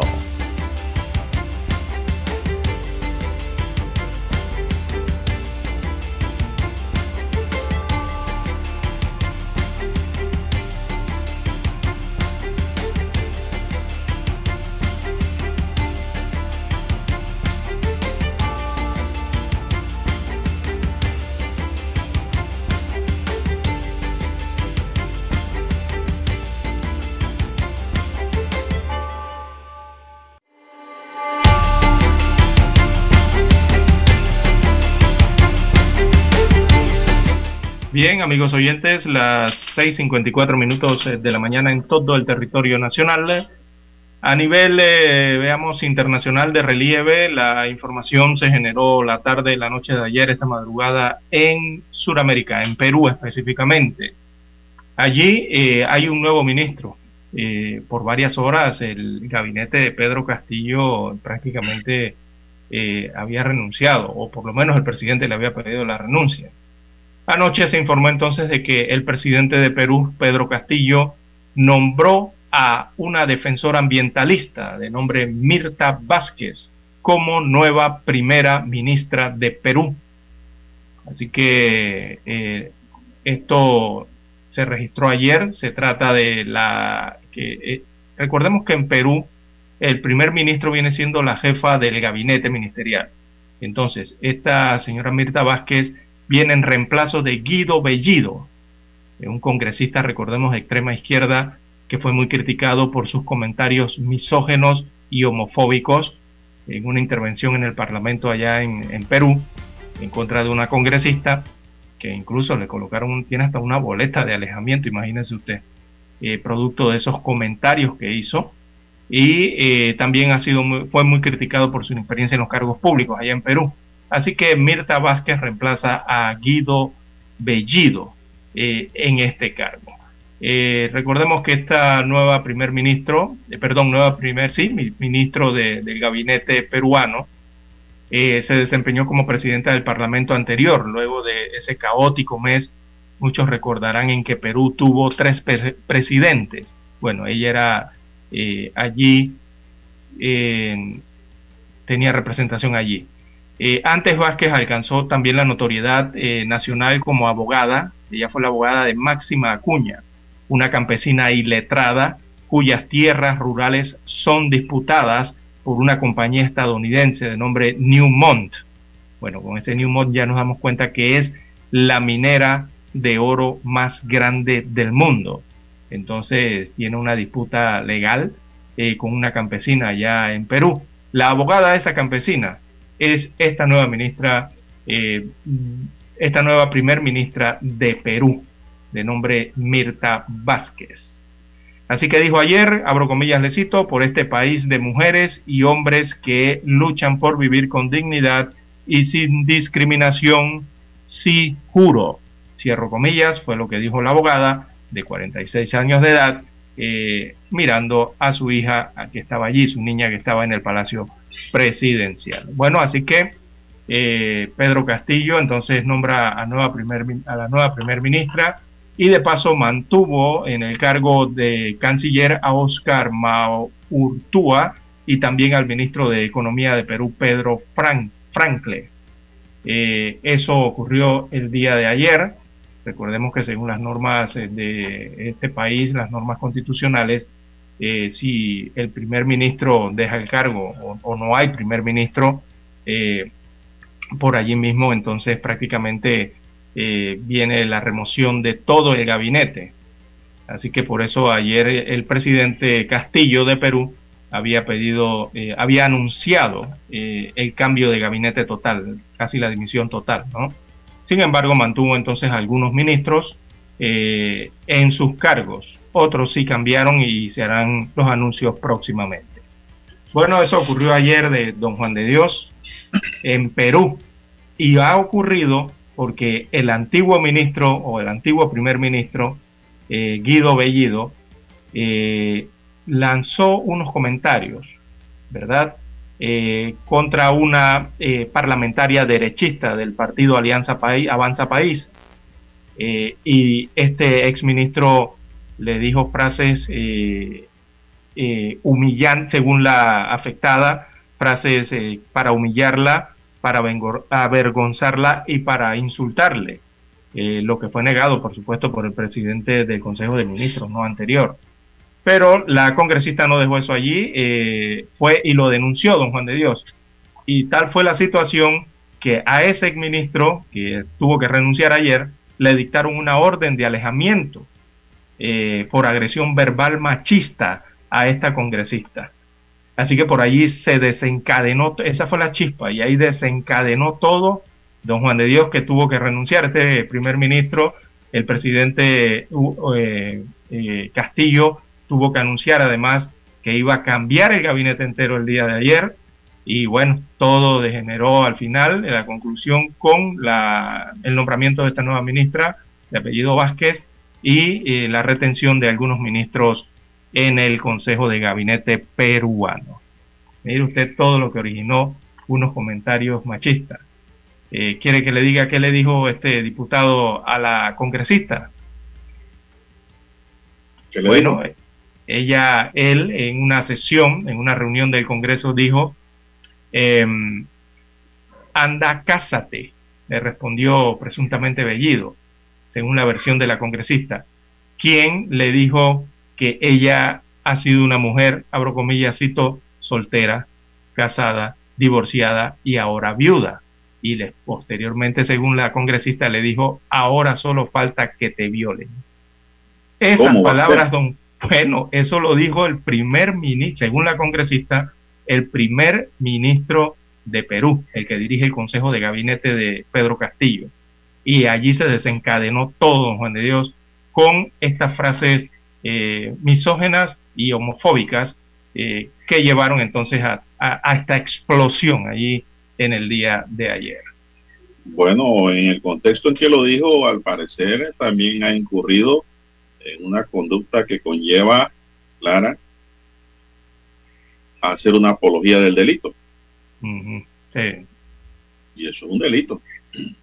Sí, sí, inmediatamente. Ahora solo falta. Ahora solo falta, como que combina, ¿no? exactamente. Por eso es, un delito. Sí, sí, allá, la, allá las instituciones judiciales eh, eh, prohibieron a este exministro Bellido acercarse a menos de 300 metros de la congresista de nombre eh, Patricia Chirinos, que es una congresista opositora en estos momentos. Bueno, y en Costa Rica, Lara comenzó oficialmente ayer el camino rumbo a las elecciones Satélite. para el 6 de febrero del próximo año, elecciones presidenciales con un proceso en el que participarán 27 candidatos. El mayor número de candidatos en el país centroamericano. Bueno, dice Dani que hay una pausa. Esta es la hora. 7 AM. 7 horas. Omega Estéreo 40 años con usted en todo momento. El satélite indica que es momento de nuestra conexión. Desde Washington vía satélite y para Omega Estéreo Panamá, buenos días América. Buenos días América, vía satélite desde Washington.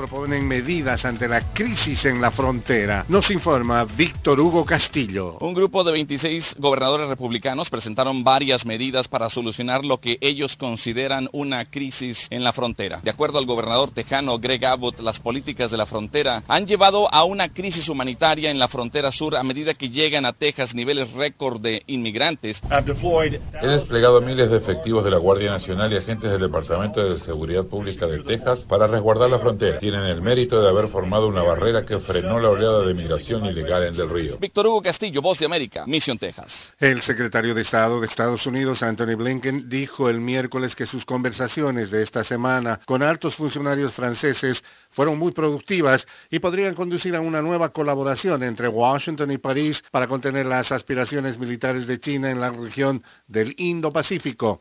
Es de vital importancia para Estados Unidos que Europa en general y Francia en particular sea un socio fuerte y comprometido en el Indo-Pacífico, dijo Blinken en una conferencia de prensa. Ciudadanos venezolanos sienten el impacto negativo del cierre de la frontera entre Colombia y Venezuela. Desde Caracas nos informa Carolina Alcalde. La que una vez fue considerada como la frontera más activa de América actualmente es comparada por sus habitantes con pueblos abandonados. Unas 2.000 unidades conformaban el parque automotor para el transporte de mercancía, una cifra que quedó reducida a unas 200, aseguró a la voz de América Max Vázquez, presidente de Fede Cámaras Táchira. Cerca de 30.000 personas cruzaban la frontera de Colombia hacia Venezuela para trabajar en nuestras empresas. Eh, esa gente se quedó sin empleo del lado colombiano. Eh, la, la producción industrial que había aquí pues, se redujo a nada, a cero. Carolina Alcalde, voz de América, Caracas. Un potente sismo provocó el colapso de al menos una mina de carbón y muchas casas de barro en el sudoeste de Pakistán en la madrugada de hoy jueves, causando 20 muertos y más de 200 heridos, informó un funcionario. Se espera que el número de víctimas mortales aumente a medida que los equipos de rescate revisen la remota zona montañosa, dijo Suhail Anwar Shahin, comisario adjunto de la región. Al menos cuatro de los fallecidos perdieron la vida cuando la mina de carbón en la que trabajaban se vino abajo, señaló Shahin, citando reportes de los mineros de la zona. El gobierno de Nicaragua reformó el presupuesto general de la República para comprar vacunas contra el COVID-19 generando dudas. Desde Managua nos informa Daliana Ocaña. La Asamblea Nacional de Nicaragua aprobó una reforma al presupuesto general de la República para destinar 19 millones de dólares para formar un denominado Fondo contra el COVID-19, pero el economista Oscar René Vargas tiene su propia opinión al respecto y sostiene que el gobierno de Daniel Ortega intenta protegerse económicamente ante la amenaza de la ley Renacer aprobada por el Congreso de Estados Unidos. Lo que está haciendo Ortega es crear un colchón financiero en caso que se apruebe la ley Renacer. Daliano Caña, Voz de América, Nicaragua. Hong Kong realizó su mayor operación en un caso de contrabando e incautó bienes, incluyendo especies amenazadas por un valor estimado de 26 millones 900 mil dólares, anunciaron autoridades. La red de contrabando utilizaba lanchas rápidas, señaló el gobierno, apuntando que en el operativo se apresaron cuatro camiones. Un hombre de 34 años fue detenido en la operación que comenzó en junio. Desde Washington vía satélite y para Omega Estéreo de Panamá hemos presentado Buenos Días América. Buenos días, América. Vía satélite. Desde Washington.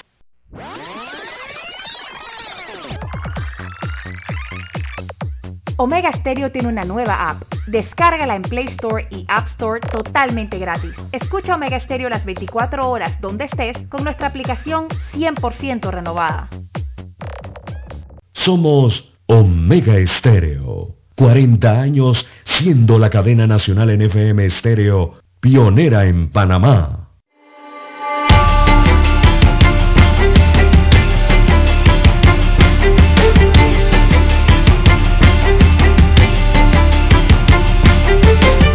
César, te comentaba que en Costa Rica comenzó oficialmente ayer el camino rumbo a las elecciones presidenciales del 6 de febrero de 2022, un proceso en el que participarán 27 candidatos a la Uf, presidencia. presidencia, bastante, ¿ah? Un carnaval de candidatos.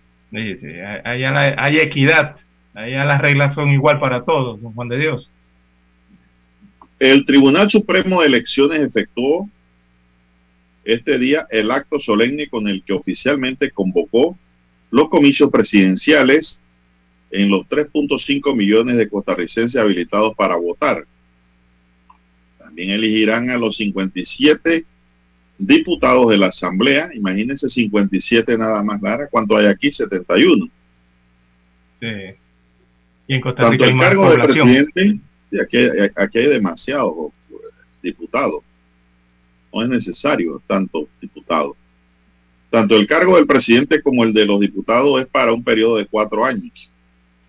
Sería hasta el 2026. Al acto pues asistieron el presidente de la Corte Suprema de ese país y el presidente de la República, así como el presidente de la Asamblea Legislativa.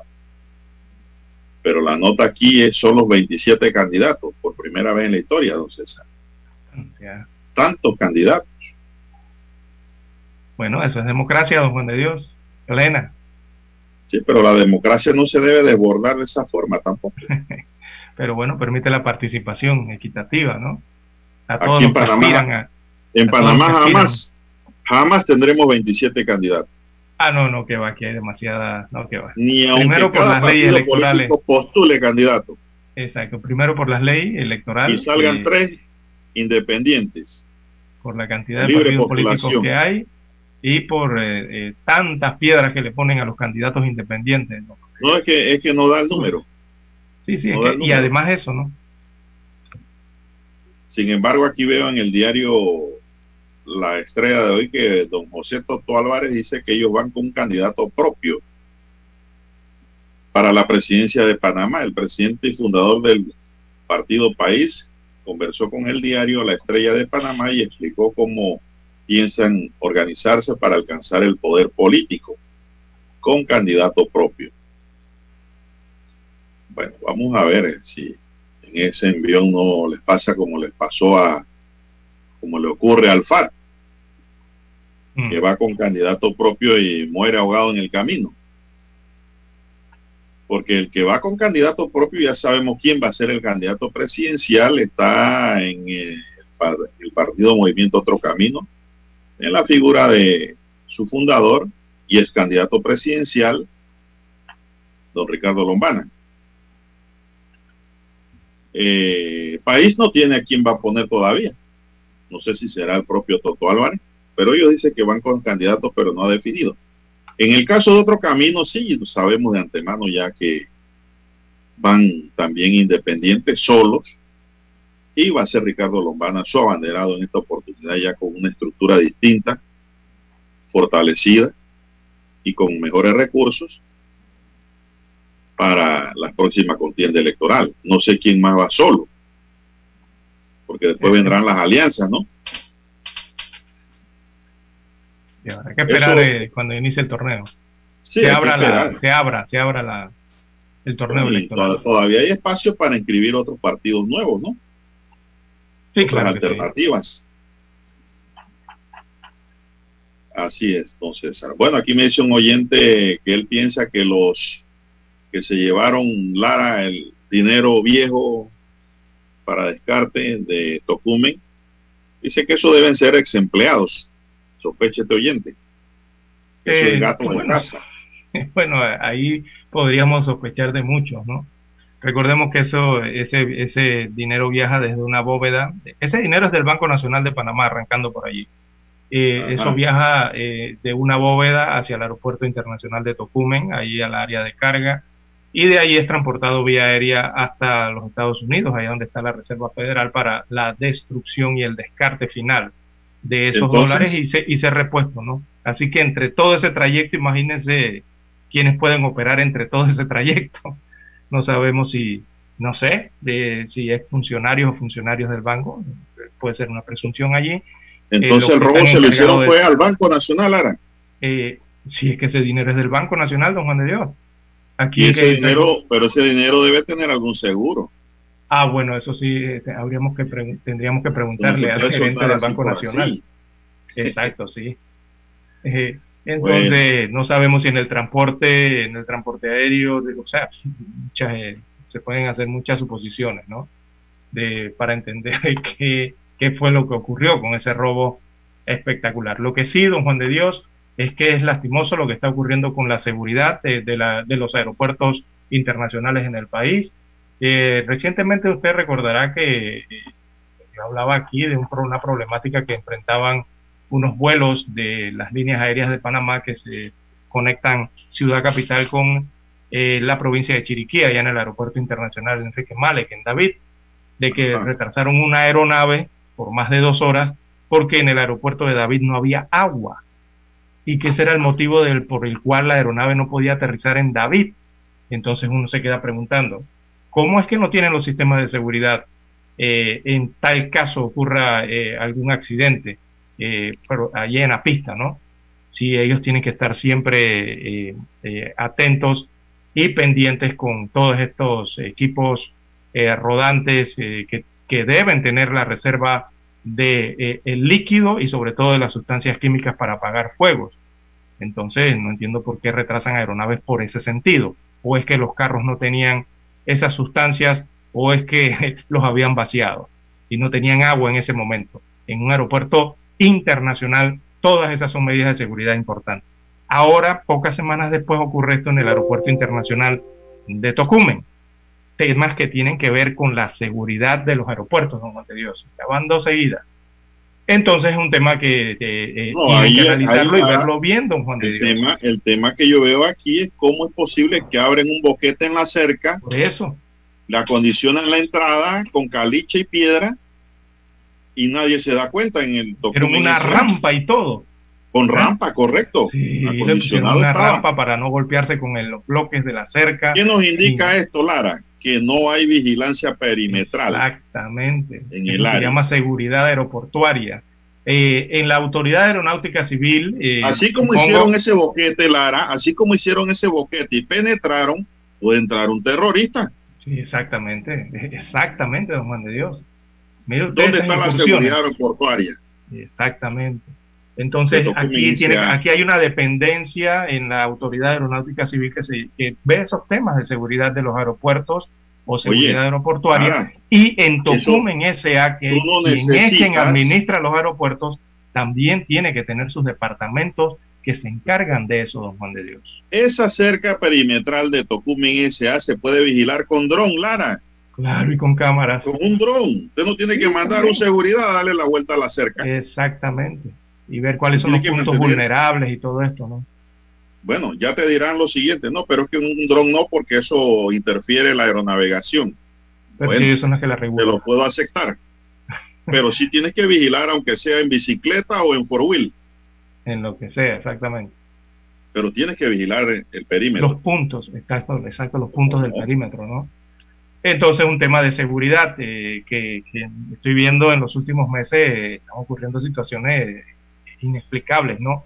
Cuando se supone que eh, el aeropuerto Don Juan de Dios, todos entendemos que los aeropuertos son temas de seguridad nacional, entonces requieren eh, eh, este debido nivel, nivel, nivel que deben tener esos departamentos para brindar esa seguridad en las terminales de pasajeros, en las terminales de carga o en cualquier instalación que tenga que ver con el aeropuerto, don Juan de Dios. Bueno, es cierto que los delincuentes se le ingeniaron. Adaptaron un vehículo particular eh, como si fuese del propio Tocumen SA, de la seguridad pero lo que no te puedo valorar como válido es el hecho de que te han hecho un boquete, te han montado rampa, te han relleno y no te has dado cuenta. Oye, todo ese tiempo, ¿ah?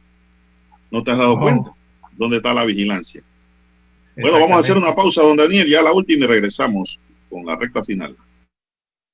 7.30 AM Infoanálisis, con entrevistas y análisis con los personajes que son noticia. La mejor franja informativa matutina está en los 107.3 FM de Omega Estéreo, cadena nacional. Desde los estudios de Omega Estéreo, establecemos contacto vía satélite con la voz de América. Desde Washington, presentamos el reportaje internacional.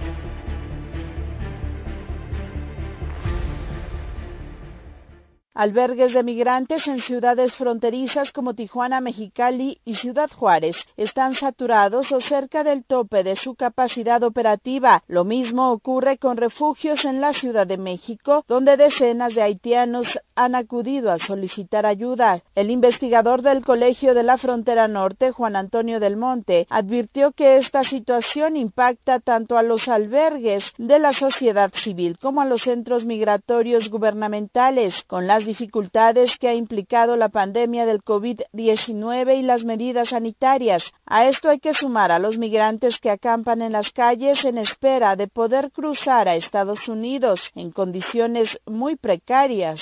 En la ciudad de Tijuana y en la ciudad de Reynosa ya existen dos campamentos de migrantes, así como el que estaban en, eh, en, en Ciudad Acuña, ¿no? Dos campamentos de migrantes con miles de migrantes ahí, este, prácticamente viviendo en situación de calle, ¿no? Como el que existía en Matamoros.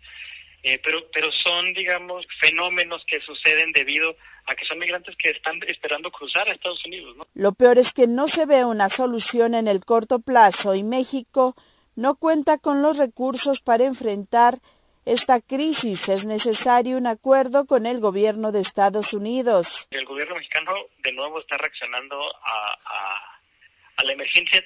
Tiene muy pocos recursos para reaccionar, que, que, que los pocos recursos que hace es otorgar estos eh, eh, tarjetas humanitarias, no estos permisos humanitarios para que estas personas puedan circular por el país.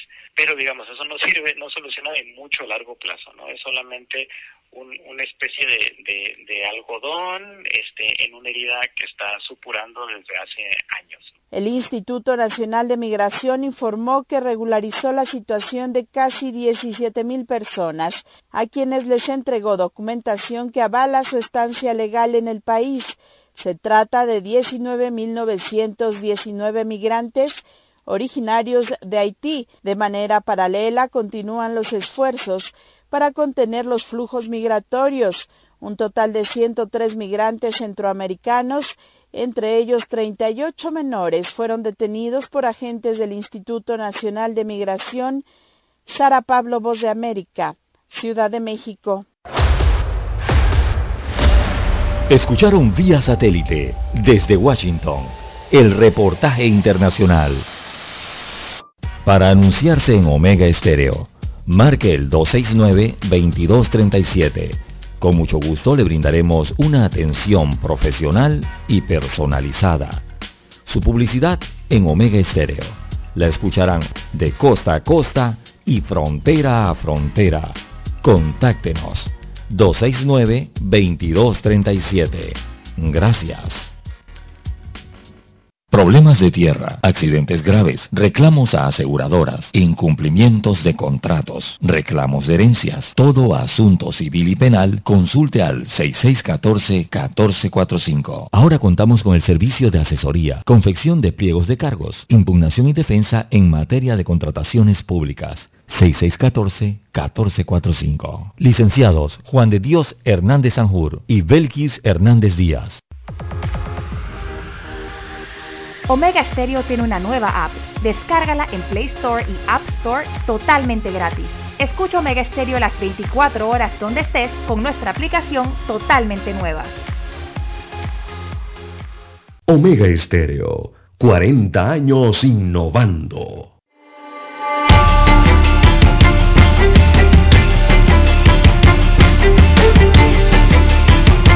Bien, continuamos ya en la recta final de su noticiero, el primero con las últimas. Un noticiero diferente para gente pensante, gente inteligente. Bueno, hay un proyecto de ley en la Asamblea que ya fue aprobado ayer en segundo debate y es el 478, que modifica el numeral 9 del artículo 212 del Código de la Familia y que permitirá el divorcio entre personas de bajos recursos sin costos. Fue aprobado ayer en segundo debate. La iniciativa promovida por Zulay Rodríguez atiende una realidad social ante el número de familias disfuncionales, dice. Entre los argumentos del proyecto se sostiene que no es sano mantener un matrimonio a la fuerza. Según la diputada Rodríguez, con la aprobación de la normativa, se moderniza el concepto de divorcio que tiene un desfase de 25 años. En el país existen miles de familias disfuncionales que en un principio contrajeron matrimonio y cuya relación no funcionó razón por la cual este órgano del Estado mejora el camino, dijo la diputada proponente a través de una nota de prensa de la Asamblea. Con base a la iniciativa, el juez podrá decretar el divorcio cuando exista una separación de hecho por más de un año, aun cuando los cónyuges viven bajo el mismo techo. Además, ofrece la salvedad de mutuo consentimiento de los cónyuges siempre que se cumplan los requisitos de que sean mayores de edad, que el matrimonio tenga como mínimo un año de celebrado y que la parte, las partes ratifiquen su solicitud de divorcio transcurrido dos meses desde la introducción de la demanda y antes de los seis meses de la citada presentación. Yo le pregunto a la diputada, Adelante. Y entonces, el interés superior del menor, ¿cómo queda aquí? Eh, ¿Por porque qué? ahí no se necesita causa. ¿Sabe por qué? Le hago la observación. Porque para que proceda el matrimonio, el divorcio eh, por mutuo consentimiento, las partes tienen que haber definido, uno, la pensión alimenticia si hay menores nacidos dentro de ese matrimonio, y dos, la guardia, crianza y reglamentación de visitas, que son exigencias de la ley y de los tribunales para que proceda este tipo de matrimonio. Así que de todas maneras, esto no es soplar globos. Van a necesitar un abogado de todas maneras, Lara, aunque sea para que los asesoren. Porque esto es sin abogados, si, si no sabían. Sí, porque, porque es una ley que propone divorcios gratis. Eh, Ese es el Sí. título, divorcios gratis. Sí, es lo que tiene un propone procedimiento. sí, este proyecto de ley, para decirlo en buen panameño, ¿no? Por más que lo suavices y lo ponga Exacto, fácil, porque- esto tiene un procedimiento legal. Exacto, entonces... el- Dice la divorcio nota que además la salvedad de mutuo, además de mutuo consentimiento de los cónyuges, siempre que se cumplan los requisitos que sean mayores de edad, que el matrimonio tenga un año celebrado por lo menos y que las partes ratifiquen su solicitud de divorcio. Transcurrido dos meses desde la introducción de la demanda y antes de los seis meses de la citada presentación. Pero aquí nadie me habla de los requisitos pre precomplementarios, diríamos nosotros. Sí, correcto. Eh, El juez eh, la- también podrá decretar el divorcio cuando esté resuelto lo concerniente a la guardia, guarda régimen de comunicación de visita y los alimentos de los hijos o hijas que tengan Ahí derecho a ello, el cual tendrá carácter vinculante y obligatorio entre las partes. Ahí Este lo menciona. procedimiento, Lara. Por más que usted lo ponga de que divorcio gratis, siempre va a hacer falta un abogado. Sí, e- el hecho es porque no se necesita una causa, según lo que usted ha leído allí, don No, es que no, en realidad no, no, para para, el el, el para consentimiento no necesita causa, más que la voluntad de las partes. Exactamente. Entonces, Pero hay unos prerequisitos que el juzgado te va a pedir, Exacto. Y ahí llena que si no los aportas, ¿no? se te puede aprobar. Oigan, eh, eh, imagínese usted esto, ¿no? Le dan un recibo, así un, un papel, una hoja blanca, digo, perdón, un- un- una hoja con los requisitos y usted los va llenando allí, ¿no? Como si estuviera llenando allí, no sé, una, un formulario para pedir una tarjeta de crédito o para lo que sea, ¿no? Como se llena un formulario. Y usted Eh, sabe dónde se producen divorciarse, los, conflictos, Lara. divorciarse, Bueno, imagínense. si la pareja no tiene hijos, me parece que sí es rápido. Pero si no, si tienen hijos, Que tiene como muchos riesgos, ¿no? Vienen los Eh, por- conflictos de pensión alimenticia que tiene que ser aprobada, Sí. la guardia y crianza, así como el régimen de reglamentación de visita que también produce mucha roncha entre las parejas. Sí. Mire, no se eh, por la facilidad de que lo expresa esta ley, eh, sería fácil, ¿no? Llevar a cabo un divorcio sin costo alguno, un divorcio gratis, simplemente llenando una hoja de requisitos y cumpliéndolo. Esa es la parte fácil que se ve. Pero, No, la don Juan parte de Dios, fácil, pero yo lo que estoy viendo es que, no sé, como que mm, uno se queda pensando si hay mucho riesgo aquí, porque al final esta ley no beneficia para nada a la familia, evidentemente. Eh, Eso está clarito. Lo que quieren es desunirla, separarla, divorciarla, ¿no? Lo que es el tema de la familia. Eh, y trivializa un poco el tema del matrimonio también, por la facilidad que ofrecen aquí para poder divorciarse. Entonces, eh, no sé, es un proyecto que eh, llama la atención, la verdad es que sí, eh, para que las personas sin dinero se puedan divorciar en este caso, ¿no? Eso es lo novedoso. Yo no veo, usted no Para leyó nada. algo de defensores gratuitos allí, yo no veo nada de defensores que haya algún tipo de se pueda No, utilizar. porque si, si, si están de acuerdo no necesitan defensores. Ni para ningún asesoramiento an- antes o posterior. Bueno, ya ahí viene, ahí viene la cosa. Ahí Ah. viene la cosa, Lara. Los asesoramientos cuestan. Bien, se nos agotó el tiempo, don Dani.